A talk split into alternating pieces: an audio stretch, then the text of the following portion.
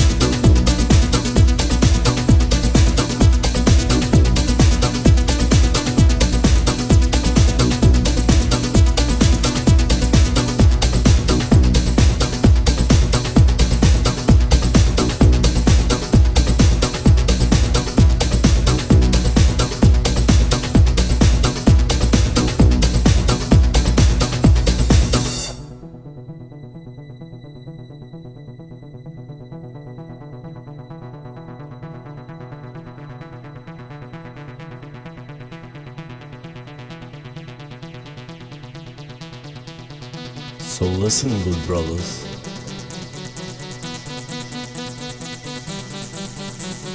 Peace,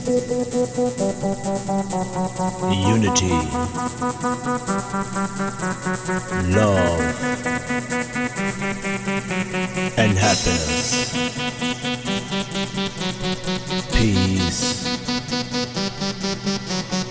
unity, love.